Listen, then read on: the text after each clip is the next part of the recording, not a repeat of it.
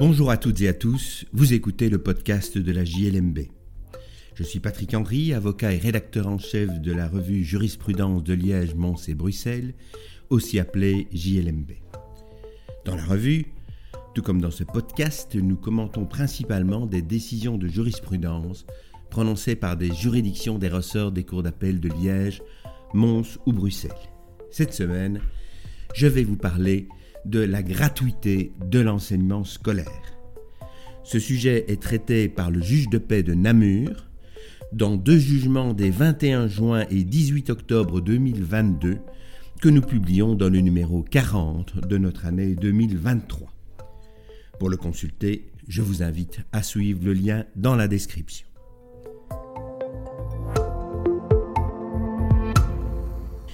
Les faits remontent aux années 2016 et 2017. Un étudiant est inscrit dans l'enseignement scolaire, des frais extrascolaires lui ont été réclamés, ils n'ont pas été payés et après de nombreux rappels, par une citation de l'année 2021, le père de cet étudiant est assigné devant le juge de paix de Namur, qui réclame un montant de 290 euros pour l'année 2016 et un montant de 567 euros pour l'année 2017. On parle donc d'un total de 847 euros. Le juge de paix, dans un premier temps, premier jugement du 21 juin 18 octobre 2022, va poser les principes en matière de gratuité de l'enseignement scolaire. Il rappelle que l'article 24, paragraphe 3, alinéa 1er, seconde phrase de la Constitution consacre la gratuité de l'enseignement jusqu'à la fin de l'attribution scolaire, mais admet que cette disposition n'exclut pas qu'une contribution puisse être demandée pour le matériel didactique et certaines activités. Il rappelle également que l'article 18 du pacte international relatif aux droits économiques et sociaux et culturels, ainsi que la Convention relative aux droits de l'enfant, prévoit également un accès gratuit à l'enseignement.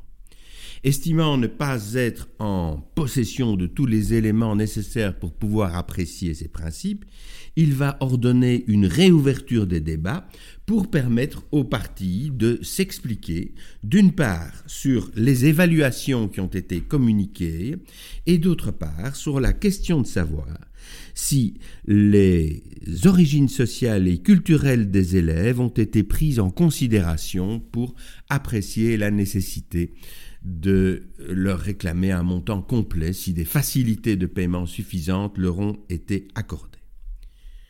Une fois cette réouverture des débats euh, effectués et les renseignements communiqués, le juge de paix va trancher.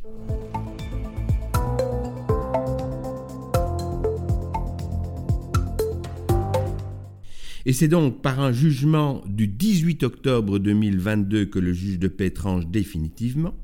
Il constate que des évaluations prévisionnelles avaient, conformément euh, à la loi et au décret, été communiquées aux parents, mais que ces évaluations prévisionnelles n'ont pas été respectées.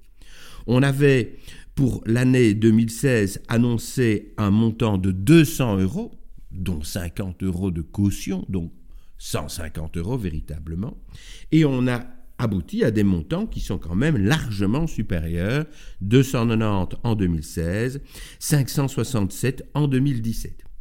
Il constate que l'on se trouve en présence de personnes qui viennent manifestement d'un milieu défavorisé. Jusqu'en 2014, le père de l'élève était enregistré à son adresse comme gardien de sécurité, puis il était radié d'office des registres de la population. Aucune démarche particulière ne semble avoir été mise en œuvre pour vérifier s'il devait bénéficier d'une aide.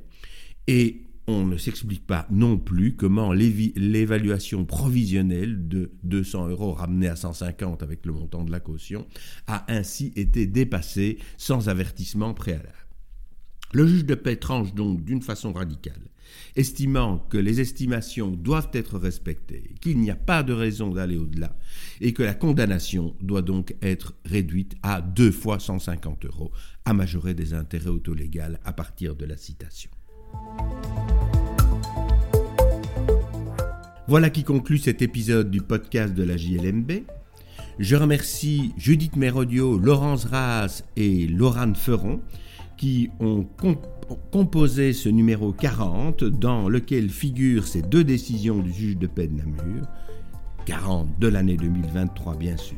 Je vous remercie pour votre écoute et vous invite à vous abonner au podcast sur la plateforme de votre choix afin de ne pas manquer nos prochains épisodes.